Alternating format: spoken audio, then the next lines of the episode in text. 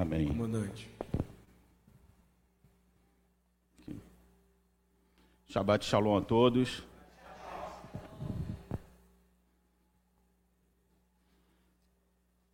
Que as palavras do Senhor gotejem como chuva e suas instruções como orvalho sobre a relva.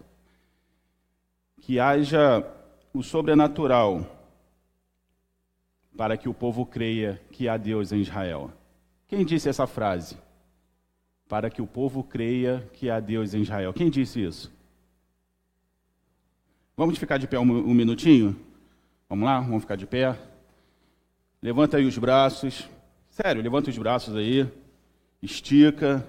Vamos tirar toda a preguiça.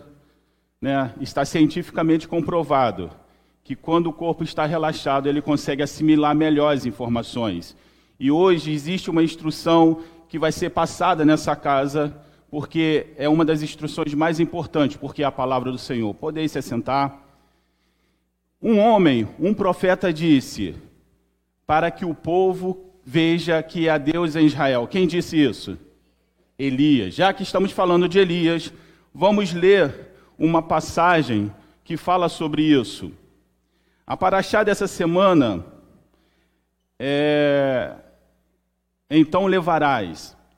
E ela está em Êxodo de 30 a 11, de 30 a 11 a 34 35. Porém, eu não vou ler a paraxá, eu vou ler a Raftará, que é a versão da paraxá, mas nos profetas. Então, vamos abrir a palavra do Senhor em 1 Reis 18, versículo 1. 1 Reis 18, versículo 1. Quem tem um celular é mais rápido, quem está na Bíblia de papel está lá no Antigo Testamento, amém? Seria bom que todos trouxessem a Bíblia, porque isso é o nosso manual. Não dá para vencer uma guerra sem o um manual, não dá para montar nada sem o um manual. Precisamos do nosso manual, amém? Então vamos lá, diz assim: E sucedeu que, depois de muitos dias, a palavra do Senhor veio a Elias no terceiro ano, dizendo: Vai, apressa-te a Acabe, porque darei chuva sobre a terra. Eu sei que, tanto os que estão nos assistindo, como vocês que estão aqui, eu sei que todos nós somos leitores bíblicos e conhecemos bastante a palavra do Senhor. No entanto, eu queria pedir um favor nessa, nessa manhã. Eu queria que você esquecesse que você conhece esse texto. Eu não quero que você pense no texto que vai acontecer em seguida. Eu quero que você esqueça e vá gradativamente, amém? Durante três anos, na verdade, três anos e meio, durante três anos e meio, Israel ficou sem chuva. E de repente, um profeta do Senhor chega e traz a notícia de que agora vai chover. Na falta de uma outra palavra, eu vou usar a seguinte palavra. Imagine que cada um de vocês estão no deserto há três anos e meio, seja lá qual seja o deserto. Todos nós temos nossos desertos, amém? Todos nós temos nossas dificuldades, amém? E num determinado momento, um profeta de Deus se apresenta a você. Mas quando eu falo um profeta de Deus, eu não estou falando de um profeta de aposta, tipo, ele fala uma coisa, se acontecer foi Deus. Se não acontecer, abstrai e finge demência. Não, não estou falando desse profeta. Eu estou falando do profeta de Deus, que veio trazer uma palavra da parte de Deus para a vida de cada um de vocês. E durante três anos e meio você está nesse deserto. E de repente esse profeta chega para você e fala assim: Fábio, Deus me revelou que agora vai chover. O seu deserto acabou e agora vai chover. Mais uma vez, esqueçam o que vocês sabem desse texto e sigam o que eu estou falando para você entender onde eu quero chegar. Quando você recebe essa notícia, Fábio, de depois de três anos e meio, que vai chover, que Deus já, já decretou a bênção, qual é a sua reação a essa, a essa notícia? Qual seria a sua reação a essa notícia? Por favor. Esperança. Pessoal, deixa eu falar uma coisa para vocês. Eu não estou procurando aqui a resposta mais certa ou a resposta errada, não. Nós estamos aqui para aprender. Eu posso aprender com vocês tanto quanto vocês podem aprender comigo. Uma das coisas que eu, que eu vi lá em Israel e me deixou muito maravilhado é que, pelo menos na minha visão, eu tinha a visão do Asher como o cara que sabia bastante e tudo mais. Mas na congregação dele, ele sentava numa roda e todos conversavam de igual para igual. E eu vi que aquele homem, mesmo tendo tanta sabedoria, ele ainda tinha algo a aprender com aquelas pessoas que estavam sentadas do lado dele. Isso prova para nós que nós não temos todo o conhecimento. Dia após dia nós estamos aprendendo. Então eu volto à pergunta, Patrícia, depois de três anos e meio, o profeta chega para você e fala: a sua bênção chegou. Deus já decretou a sua bênção. Qual, qual seria a sua reação? Alegria. Marcos, se fosse com você, você melhor, você melhor, a gente fala mais ou menos a mesma língua. Você está num acampamento que você não sabe quando vai acabar. Imagina aquele pior acampamento. O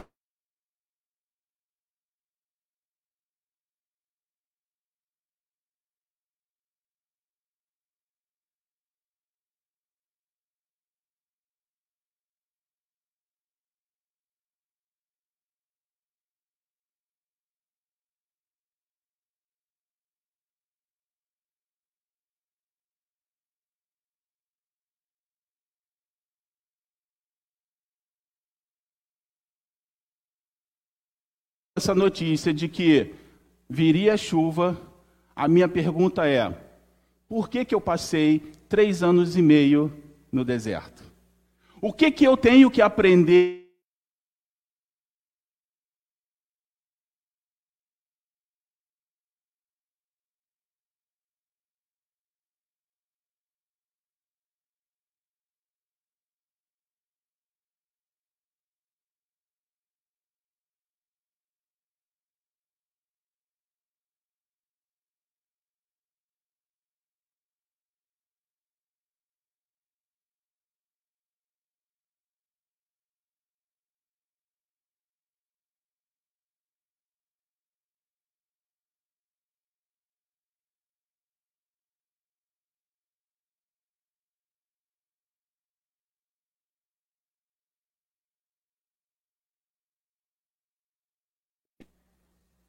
Eu estava conversando ontem com a Patrícia e ela gosta de fazer, a Patrícia, esposa do, do nosso baterista aqui, Ricardo, não esqueço mais.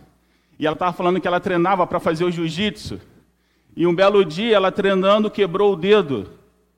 Mas mesmo com o dedo quebrado, ela continuou treinando. Sabe por quê? Toda vitória precede uma dor. Não existe vitória sem dor, sem sofrimento. E quem? E agora eu quero que vocês me respondam. Quem, na concepção de vocês, foi a pessoa que teve a maior vitória de todas?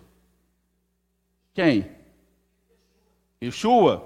Beleza. Se, se Jesus foi a pessoa que teve a maior expressão de vitória, foi uma vitória sem dor? Não, não foi uma vitória sem dor. Então nós também não podemos ter vitórias sem dor, amém? Amém. Então o profeta chega para Acabe e fala assim: Olha, vai chover. Mas por que que ficou três anos e meio sem chuva? E aí eu, eu tenho que voltar na Paraxá, embora eu não vou ler a Paraxá, e vocês podem ler depois, eu vou voltar na Paraxá, e essa Paraxá dessa semana, conectada com esse texto, que é a Raftará, a paraxá dessa semana ela começa da seguinte maneira: Deus fala para Moisés contar o povo e que cada povo relacionado deveria receber é, um resgate pela vida. Então, o povo não seria apenas contado, mas preste atenção: Deus mandou contar, não é o, o rei ou qualquer um que vai tomar a iniciativa, porque lá na frente Davi vai tomar a iniciativa de contar e ele vai ser castigado por isso. Porque, na verdade, ele se sentiu o quê? Exaltado por, por ser um rei diante de um povo tão grande. Mas não foi esse caso. Então ela começa assim, Deus mandando fazer a contagem e o resgate da vida de cada pessoa. E aonde que Moisés estava nesse momento? Alguém sabe? Alguém lembra? Aonde que Moisés estava? No Monte Sinai. Ele estava reunido com Deus e Deus estava passando todas as especificações de como seria o tabernáculo e todas as medidas e tudo mais. E nesse meio tempo, Moisés também recebe uma coisa muito preciosa. Alguém sabe o que é? A Torá, os dez mandamentos. E o povo está onde? Lá embaixo esperando. Só que se passaram apenas dez dias, foi isso? Vinte. Quarenta dias? Se passaram quarenta dias. E o povo que está lá embaixo começa a dizer assim: olha, Moisés, que tirou a gente do Egito, eu acho que ele já morreu, então vamos fazer o que? Um novo Deus, para que nós possamos adorar. Aí nós aprendemos um grande princípio. E o pastor orou sobre uma coisa aqui que é muito interessante. Ele falou assim: que essa casa é uma casa para impulsionar pessoas e eu vou um pouquinho além. Nós somos uma casa para impulsionar, não para dominar sobre pessoas. Amém? O povo de Israel conheceu Deus quando atravessou o Mar Vermelho? Sim ou não? Oi? Quem falou não? Não, não conheceu. Se você observar como eles se distancia do caminho muito rápido, eles tinham em Moisés o provedor dos milagres. E quando esse Moisés não está mais, o que, que acontece? O povo descamba. Então eu falo uma coisa para vocês, e, e, está conectado com Acabe, nós vamos chegar lá. Nunca fique dependente de pessoa alguma. Quer ser dependente de alguém, seja dependente de Deus. Amém? E o povo, ele não era dependente de Deus, ele era dependente de Moisés. Moisés morreu. Moisés não está mais no nosso meio. O que, que nós podemos fazer? Não tem mais quem possa nos guiar. Então vamos fazer um bezerro de ouro. E eles fazem um bezerro de ouro. E Moisés, já sabendo o que estava acontecendo lá embaixo, porque Deus já havia falado, desce, porque o povo não demorou muito e já se corrompeu. Moisés desce. E no meio do caminho, Josué fala assim: Olha, eu escuto um alarido no, no, no arraial, será que é alarido de vitória? Será que é alarido de guerra? E Moisés fala assim: não é nem de vitória nem de guerra. E quando eles descem, está lá o bezerro de ouro. Moisés olha para aquela situação e ele joga as leis no chão e ela quebra. E ele se muito se indigna porque o Moisés que conhecia Deus que sabia quem Deus era, se indigna porque aquele povo não conhecia o mesmo Deus. E ele se coloca naquela situação e fala assim: se vocês conhecessem o que eu conheço, vocês nunca teriam feito isso. E aquilo deixa ele irritado. E aí nós conhecemos a história, ele manda derreter, o pessoal bebe, só que a paraxá não termina aí. Ela continua. Ela continua falando que agora Moisés vai orar a Deus para que Deus não se retire do meio do povo. E ele começa a orar, começa a orar, ao ponto dele falar uma coisa que eu acho impressionante e que eu acho que nenhum de nós teríamos a coragem de fazer. Ele diz assim: ele diz assim, risca o meu nome do livro da vida. Quantos de nós teríamos a coragem de falar isso? Senhor, salva essa comunidade, ou risca o meu nome do livro da vida. E ele continua orando, e o Senhor agora vai se apresentar a Moisés e vai se apresentar ao povo de Israel como um Deus piedoso, um Deus que perdoa. Vamos parar um minutinho, vamos seguir a trajetória essa história começa com Abraão. Abraão, durante a sua vida, embora ele fosse pecador, ele cometeu algum erro grave que ele precisava implorar o perdão do Senhor? A Bíblia fala sobre isso? Não. Isaac cometeu algum erro grave que precisava se humilhar e pedir arrependimento? Não. Jacó? Não. José, não. Até então, o Deus misericordioso, misericordioso ainda não via se apresentado. Mas nessa oportunidade, do bezerro de ouro, o Senhor se apresenta como o quê? O Deus piedoso, o Deus que perdoa o pecado, o Deus que perdoa o pecado da idolatria. Meu irmão, às vezes, alguns tropeços nas nossas vidas não são para que nós sejamos é, corrigidos como um pai severo, não. Às vezes, alguns tropeços é para que nós mudemos a nossa direção. Para vocês entenderem mais ou menos isso, um pregador fa falou uma história que eu acho muito interessante, eu queria compartilhar com vocês. Ele diz assim: Imagine que eu preciso ir a São Paulo e eu vou pegar a estrada Rio-São Paulo.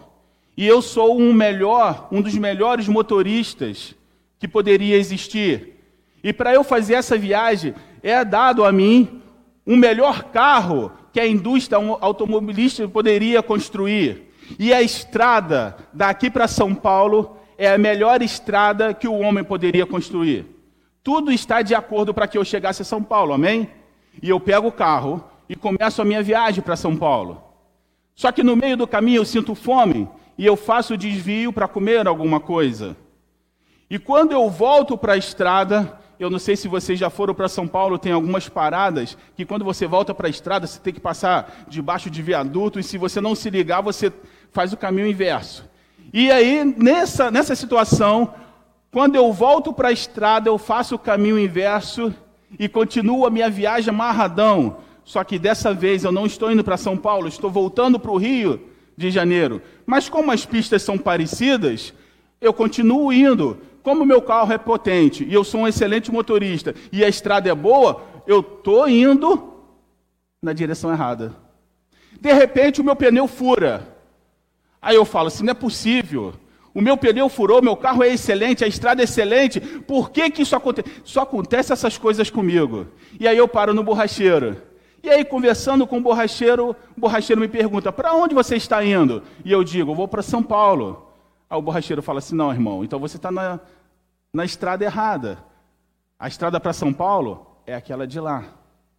Entendeu que o furar o pneu me ajudou a tomar novamente a minha posição? Muitas vezes ficamos três anos e meio sem chuva para que Deus chame a atenção de alguma forma para que nós voltemos ao caminho. E Moisés continua orando, pedindo ao Senhor para que o Senhor perdoe.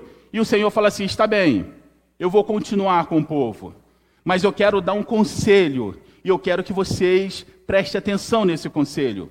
Eu vou levar vocês até a terra prometida, por amor do meu nome, porque eu fiz uma promessa. Ah, Abraão, a Isaac e a Jacó, e eu vou cumprir com a minha promessa, independente das circunstâncias. O interessante das promessas de Deus, que elas vão se cumprir independente das circunstâncias. E eu vou levá-lo até a terra prometida. Porém, quando chegar lá, não se misture com os povos cananeus. Não se case com as filhas deles e não tomem os seus homens para casar com as suas filhas, ok? Ok. A vida segue pessoal entra em Canaã, aquela coisa toda. Depois de algum tempo, começa a dinastia de Israel, com Saul, depois Davi, depois Salomão, e agora o reino se divide. Depois de Salomão, o reino se divide. E Acabe, ele é o rei do reino do norte. E quando se divide, o primeiro rei do reino do norte é Jeroboão. E o que, que Jeroboão faz? Sabendo que o povo descia todo ano para Jerusalém para adorar o Senhor, ele faz o que agora? Na sua insegurança, um bezerro de ouro. E coloca onde? Em Samaria. Agora Samaria é a capital religiosa do Reino do Norte. E o povo, ao invés de ir a Jerusalém adorar o Senhor, eles começam a adorar onde? Em Samaria, aquele bezerro de ouro. Por causa disso, as dinastias em Israel elas vão cair uma após a outras. Vai ter assassinatos, traições, e nesse meio, nesse meio turbulento vai aparecer quem? Acabe. Acabe se torna rei de Israel com a morte do seu pai. E qual é a primeira coisa que Acabe me faz? ele casa com a filha, com a filha de Etibal, uma mulher sidônia. E os sidônios tinham os ápidos cananitas e adoravam a deuses estranhos. E esses deuses estranhos eram Baal e Astera. Agora, Acabe, influenciado por essa mulher, o que, que ele faz? Ele começa a construir templos e começa a adorar a esses deuses. Mas você percebe que Deus levanta Elias um pouco antes disso. Agora vocês podem lembrar da história toda, tá bom? Deus levanta Elias um pouco antes disso tudo e fala assim: Olha, não haverá chuva durante três anos e meio. E o que, que Elias faz? Desaparece do mapa. Ele vai para um lugar onde tem um rio, fica lá durante um bom tempo, até que esse rio seca, e depois ele vai para uma outra cidade. Eu esqueci agora qual é o nome da cidade. E nessa cidade, uma viúva que vai cuidar dele, e a panela e o azeite da viúva ela não acaba. Você sabe qual cidade que Elias estava fazendo esse milagre? Justamente na Sidônia. E depois disso tudo, agora ele vai falar, ele chega para Acabe e fala assim: Olha, agora vai chover. Mas preste atenção. Deus levanta Elias para poder fazer isso com Acabe, porque de certa forma Acabe estava o quê? Completamente fora. Ele, ele, não tinha, ele não teve o ensinamento dos seus pais. Era como se fosse um ignorante nas coisas de Deus. Ele não tinha, ele não teve ensinamento. Na verdade, ele foi criado todo dentro de uma idolatria. E Deus dá o quê? Uma oportunidade. E aí, voltando para Paraxá, lembra quando fala assim: conta o povo e toma resgate por cada um? Pois é, isso é o que o Senhor está fazendo nessa manhã. Ele relacionou cada um de nós e cada um de nós relacionado, houve um resgate para cada um de nós. E sabe qual foi o preço desse resgate? O sangue de Jesus. Só que agora você tem o livre-arbítrio, meu irmão. Você foi resgatado, mas cabe a você querer ser resgatado. E agora ele fala para Acabe: Acabe, vai chover. Claro que Acabe não quer saber ou não coloca a situação dos três anos e meio como culpa dele. E ele, a primeira coisa que ele, quando ele encontra com Elias, o que, que ele fala? É você o perturbador de Israel? Como se Elias fosse o culpado por não estar chovendo. E isso, meu irmão, muitas vezes acontece com a gente. Nós passamos por situações que nós procuramos, mas sempre procuramos alguém para culpar as situações das quais nós estamos sofrendo.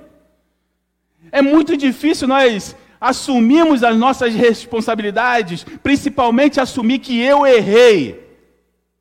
É ou não é? Vamos ser sinceros. É fácil você assumir que errou? Você é casado, você é casado, você é casado e você é casado. Para os casados, homens, quantos já discutiram com a sua esposa aí? Vamos ser sinceros, hein? Estamos na casa do Senhor. Amém? Discutiu. Agora eu vou fazer uma pergunta para vocês. Quantas vezes no meio da discussão. Ah, você também, não se esconde não, Fábio ali. Quantas, quantos de vocês, no meio da discussão, percebeu que quem estava errado era você? Quem levanta a mão aí? Agora levanta a mão com sinceridade. Quem foi que falou assim? Ih, a culpa é minha. Cri, cri. Meu irmão, é muito difícil. Você pode fazer depois da discussão, depois que você sentou, relaxou, pensou, falou: caramba, a culpa foi minha, eu vou lá falar com ela, porque senão não vou ter almoço, aquela coisa toda. Mas na verdade, é muito difícil nós assumirmos as nossas responsabilidades, principalmente quando nós erramos. E quando Acabe olha para Elias, ele fala assim: É você o perturbador de Israel? Elias olha para ele: Não, eu não sou o perturbador de Israel. A impressão que dá é: o perturbador de Israel é você que se casou com aquela mulher estranha lá, que trouxe um monte de deuses estranhos. Mas tudo bem. E sabe uma coisa interessante? E aí nós vamos ver uma característica de Acabe, uma característica que muitas vezes acontece dentro da igreja. Nós, como cristãos, nós temos uma mania ou nós temos uma percepção que não é muito certa. Nós é, condicionamos a idolatria a apenas ídolos de pau, pedra e madeira. Concorda comigo? Muitas vezes nós achamos que a idolatria é isso. E como nós somos cristãos, nós não, nunca vamos cair nesse, nessa idolatria, concorda? Amém, não vamos cair. Mas existem outras idolatrias que muitas vezes nós, como cristãos, caímos, que é a idolatria de pessoas. Idolatramos pessoas, nos colocamos como dependentes emocionais de pessoas. Seja pastor, seja marido, seja esposa. Estou falando uma coisa errada aqui? Filhos também. Nós nos colocamos como dependentes emocionais. E Acabe ele era um dependente emocional de Jezabel. Ah, mas como que você pode chegar a essa conclusão? É simples. Você vai ler lá na frente, no momento que ele chega para um cara lá e fala assim: eu quero comprar a sua vinha, e o cara fala assim, não, não vou te vender, porque isso aqui eu, é, é, do meu avô, bisavô que me deu, eu não vou te vender, é uma herança de Deus. E ele vai para casa, fica triste, fica chorando, aquela coisa toda. Puxa vida, o cara não quis me vender, e aí não quer comer, faz uma birra, né? Você vê que até uma coisa, faz uma birra, não quer comer, é infantil. E aí a mulher dele chega, o que, que houve? Por que, que você não quer comer? Ah, eu queria tanto aquela vinha. E ele falou que não quer me dar. Puxa vida. Aí a mulher falou o quê? Levanta daí, assume o seu reino, que eu vou resolver isso aí. E como que ela resolve? Ela mata o cara. Então você vê que, era, que ele era um dependente emocional. E o interessante é que antes dele encontrar com Acabe, antes de Elias encontrar com Acabe, Elias encontra com uma outra pessoa e fala assim: ó, avisa Acabe que eu estou aqui. Obadias. E aí ele fala assim: olha, eu não vou fazer isso não, porque vai que Deus te tira daqui e te leva para lá, eu trago Acabe da, a, até aqui. Acabe não te vê, vai sobrar para mim. Ele, não, pode chamar. Não, mas Acabe quer te matar, é aquela coisa toda. Quando ele dá, quando ele dá de cara com Elias, o que, que acontece? Nada. E eu fico pensando que Elias não orou para que Deus enviasse anjo do céu para poder protegê-lo. Elias não, não, não, não tentou se justificar. Pelo contrário, Elias ainda dá uma ordem para ele: olha, faz o seguinte, reúne todo mundo lá no monte, no Monte Carmesim, é isso? Monte Carmesim, reúne todo mundo no Monte Carmesim, que eu quero falar com todo mundo. O que, que Acabe faz? Sim, senhor, e vai fazer. Então você vê que ele não tinha uma postura, não tinha uma postura de homem, ele queria matar, eu vou matar, eu vou matar. Quando deu de cara, ainda recebe ordens. E ali fica bem claro que ali não, não preste atenção, ali não há uma ação de Deus no coração de Acabe para poder proteger Elias. Na verdade, Acabe era assim. Ele não tinha aquela firmeza. E o que, que ele faz? Ele reúne todo o povo e leva para lá. Preste atenção. Toda idolatria é uma adoração a deuses estranhos. Amém ou não amém? Toda idolatria é uma adoração a deuses estranhos. Ah, eu adoro o meu filho, você está adorando um Deus estranho. Ah, eu adoro o meu emprego, você está adorando um Deus estranho. Ah, eu adoro isso, adoro aquilo. O maior erro de Acabe não era construir os templos. O maior erro de Acabe não era adorar a deuses estranhos. O maior erro de Acabe era ser dependente emocional de Jezabel. E como dependente emocional de Jezabel, ele dá um poder a Jezabel para que ela seja o quê? Uma representante espiritual no reino. Só que é uma representante espiritual demoníaca. E ele reúne todo aquele povo. E agora Elias vai enfrentar esse povo. Preste atenção. Eu tive lendo um pouquinho sobre dependência emocional para poder entender um pouco mais. E uma das características da, do dependente emocional é que quando ele é criança, ele é muito protegido. E, é, os pais geralmente impedem que ele, que ele sofra alguma coisa, então protege aquela coisa toda. Se você olhar para a vida de Acabe, não deve ser diferente. Acabe vem de uma sucessão de reis que matava reis, que matava família. Para Acabe assumir o rei, provavelmente Acabe foi muito protegido, foi muito mimado, para que ele fosse protegido, para que não acontecesse nada com ele. E isso acabou estragando ele, ele se tornou um dependente emocional. E agora o Senhor, Elias, leva o povo ali para aquele Monte Carmelo. Agora deixa eu falar uma coisa para vocês. Quando Deus vai fazer aquele milagre no Monte Carmelo, qual, qual que vocês acham que é o principal intuito de Deus de fazer aquilo? Mostrar para o povo? É o que vocês acham? Sim ou não? O poder de Deus? Vamos lá, gente, não tem resposta certa ou errada. É mostrar para o povo? Talvez, sim, pode ser. Mas principalmente mostrar para Acabe quem era Deus. Porque até então Acabe não sabia quem era Deus. Até então ele não tinha o conhecimento que o Deus dos pais dele, o Deus de Abraão, o Deus de Isaac, o Deus de Jacó, era um Deus verdadeiro. Tanto que você não vê em nenhum lugar na Bíblia falando que Acabe estava naquele templo, embora a Bíblia fala que ele adorava, mas a Bíblia não faz referência direto a Acabe em um templo fazendo adoração e tudo mais. Mas a Bíblia tem, ela faz a referência que nesse dia Acabe estava lá. Acabe estava vendo os profetas de Baal orando ao seu Deus, pedindo ao seu Deus uma manifestação, e o seu Deus nada respondia. E Acabe viu os homens se cortando, se fazendo tudo, e até mesmo Elias zombando deles, grita mais alto. Ele é um Deus, de repente está fazendo outras coisas. Vamos lá, pessoal. Vocês não estão se empenhando, vamos lá. Vão dar o sangue aí para poder que o seu Deus escuta. E ficou falando aquilo durante muito tempo. E nada aconteceu. Mas quando foi na vez de Elias, qual foi a primeira coisa que Elias fez antes de orar? Quem lembra aí? Isso é muito importante. Oi? restaurou o altar. A coisa mais importante, antes de você orar, antes de você pedir qualquer coisa, é restaurar o altar. Sabe por quê? Muitas vezes nós temos altar nas nossas vidas que a gente nem sabe para que, que é, mas ele está lá e ele é uma profanação. E aí o que, que ele faz? Ele restaura o altar. E como que ele restaura o altar? Alguém lembra? Doze pedras. O que, que isso representava? A totalidade de Israel. É como se ele estivesse falando assim: Eu não me agradei que foi dividido.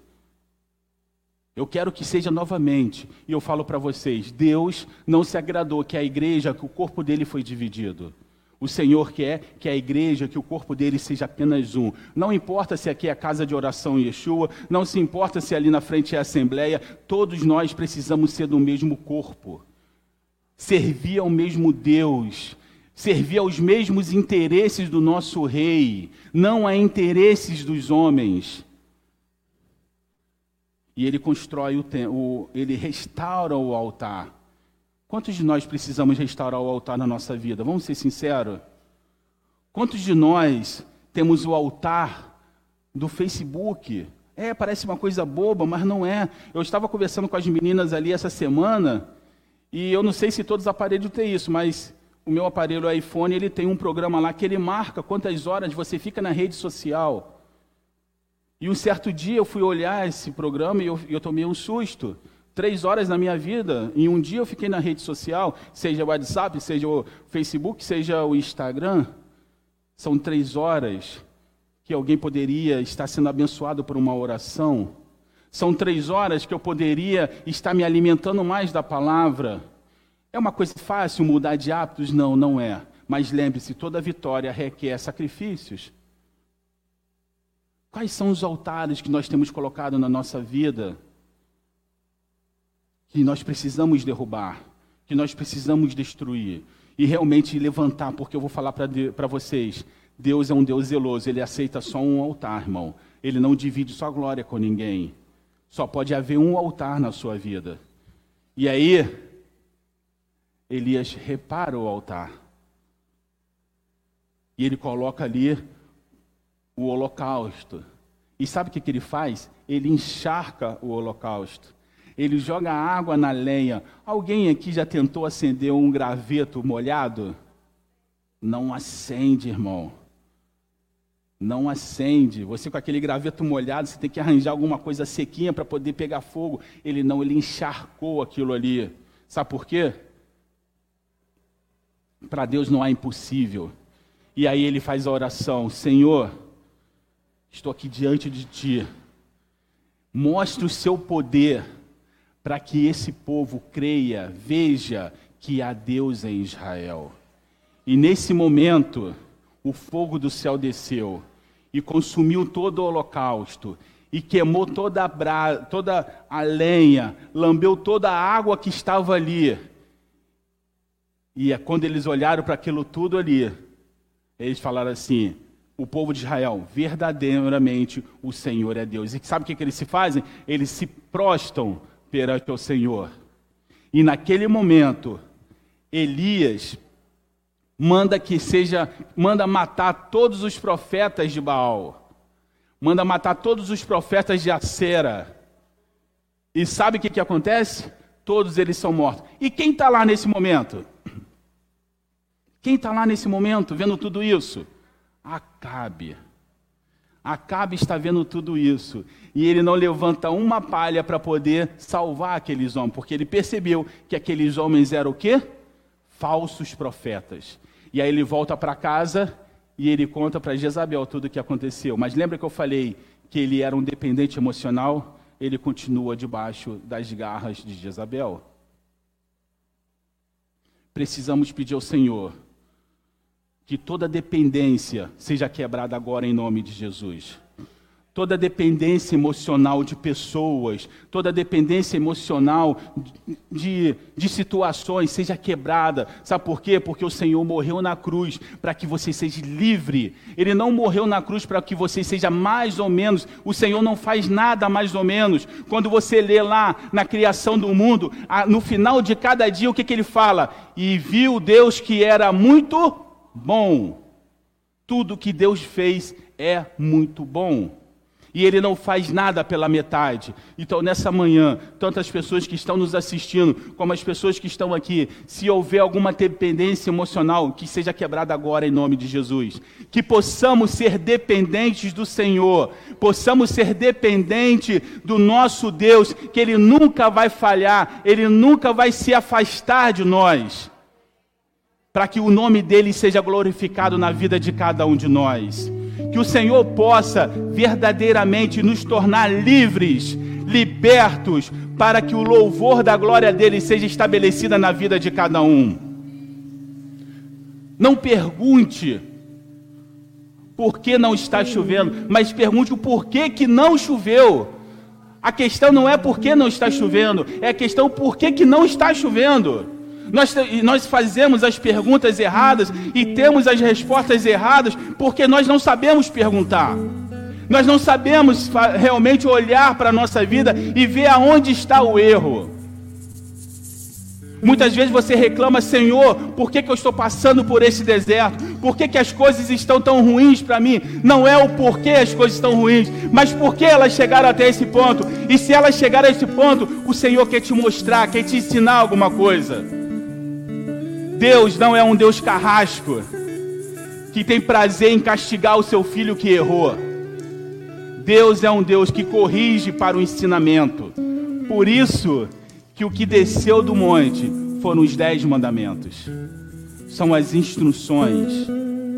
Quando você começar a entender isso, você vai reclamar mais, vai reclamar menos e vai agradecer mais.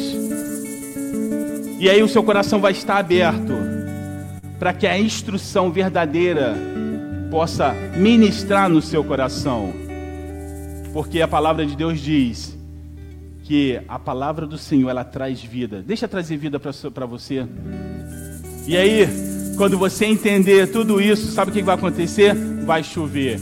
E eu gostaria de pedir ao pastor para cantar uma música que nós cantamos ontem. Chove chuva, chove. Porque o Senhor ele realmente ele quer nos abençoar mas antes ele quer ensinar alguma coisa para mim e para você. Que o nome do Senhor possa ser glorificado na vida de cada um nessa manhã. Se você tem